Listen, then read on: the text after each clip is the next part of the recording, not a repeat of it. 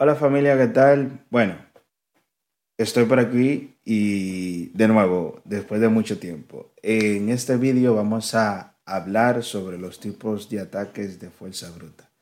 Sé que he tenido un tiempo desaparecido, es que he estado muy liado, así que perdonadme. Pero vosotros sabéis que todo lo que traemos, sea una vez al mes, una vez, dos veces al mes, etcétera, pues tratamos de traer algo de valor que te pueda servir para tu día a día del trabajo o simplemente aportar un conocimiento este, extra.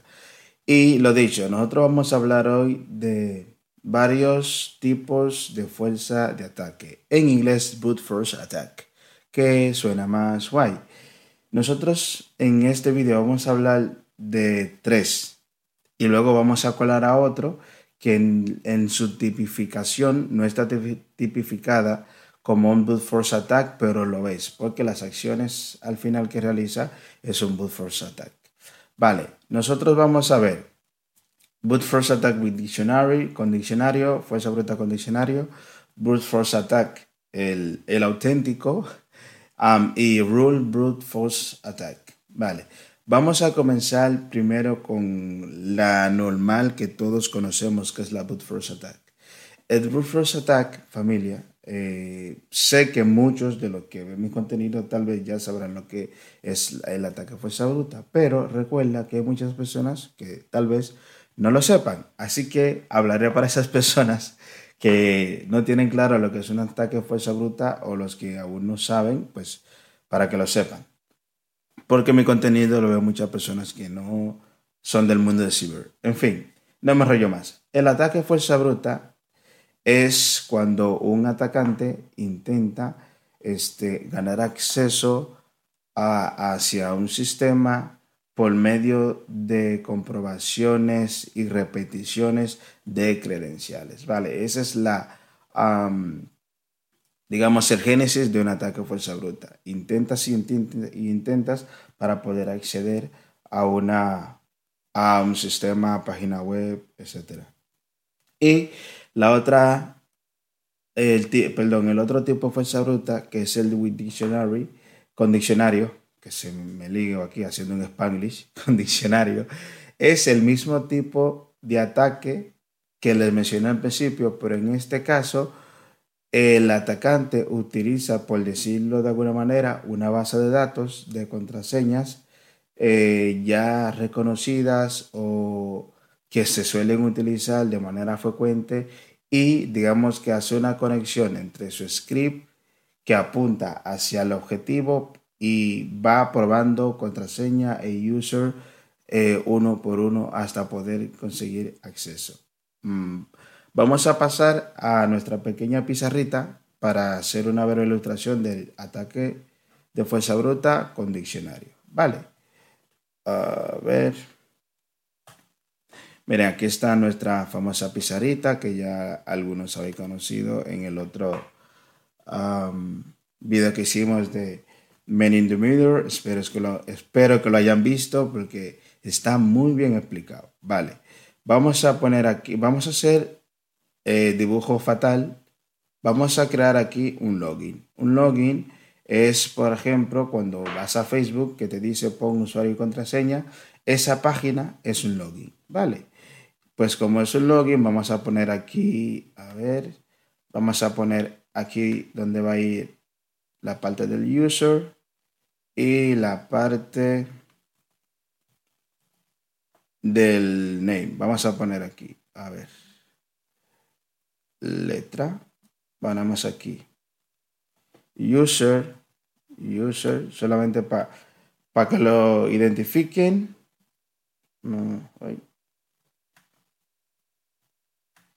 a ponerlo aquí. User.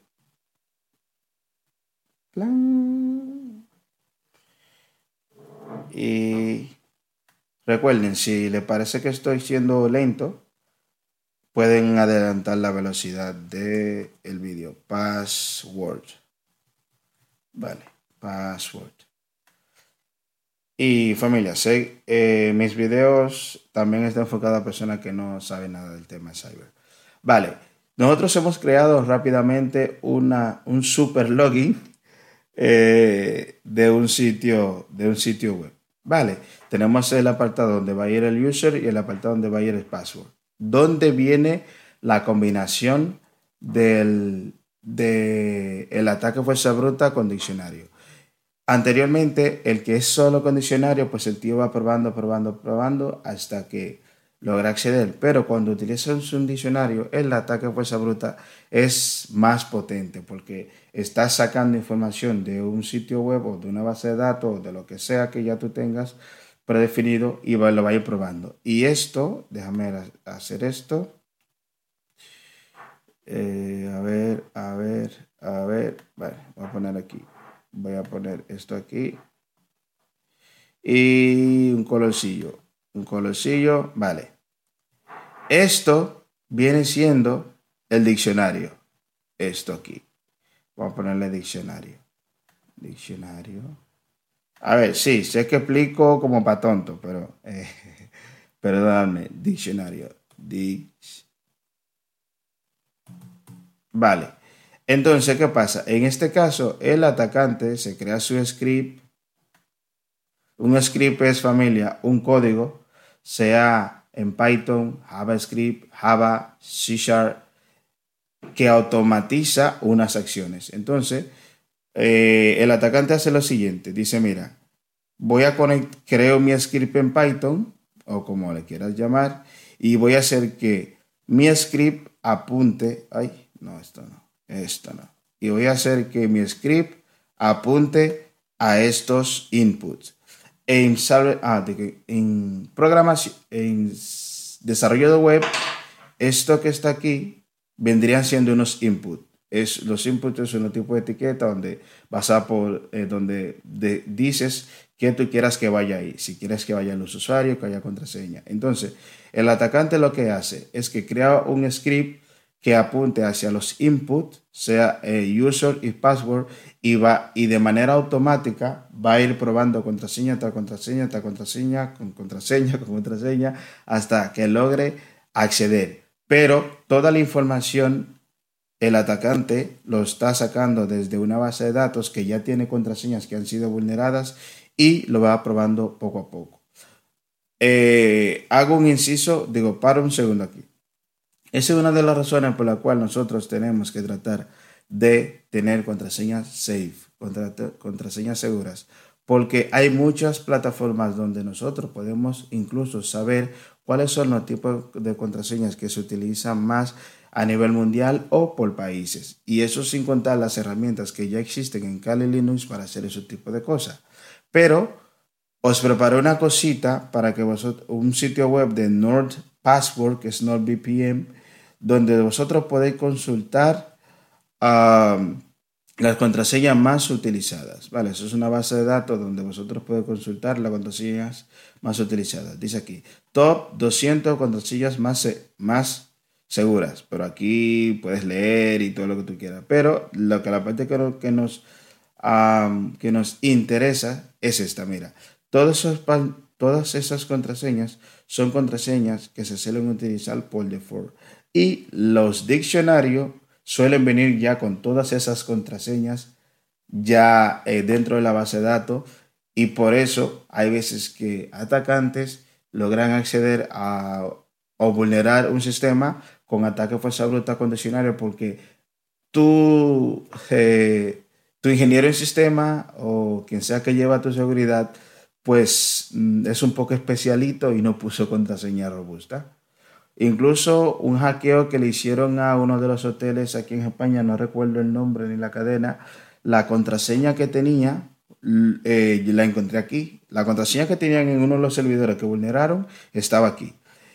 Y si vosotros queréis hacer una investigación ya un poquito más eh, a profundidad, podéis elegir eh, y ver cuáles son las contraseñas más utilizadas a nivel por país. En este caso estamos en España, ponemos Spain y según esto, estas son las top 10 contraseñas más utilizadas. Pero está hecho, está por mujer. Si quiero ver cuáles son en la contraseña utilizadas más por los hombres, eh, estas son. Y bueno, si de forma genérica, todos los géneros. En fin, les muestro esto para que ustedes vean que esas informaciones son públicas. Y tanto eh, como nosotros los de Cyber Security lo podemos utilizar para información y, y, tener una contraseña más segura, pues los actores maliciosos pueden usar la misma información, pero, para saber eh, y probar entrar a tu sistema. Pues ya tienes claro el ataque fuerza bruta normal y corriente, el ataque fuerza bruta con dictionary y ahora vamos a ver el root brute force attack. El root brute force attack, familia, es lo siguiente.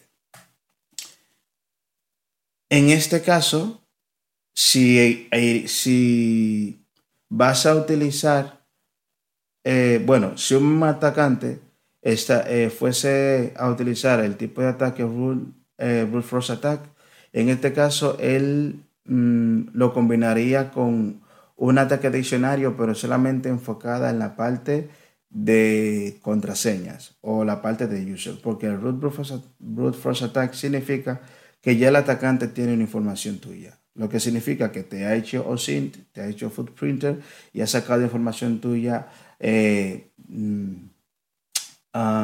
de fuentes públicas de Internet y ya por lo menos ya tiene tu user. Ya ahí se cumple unos de, las, unos de los rules, unas de las reglas. Entonces, como ya tiene tu user, vamos a ponerlo aquí, a ver.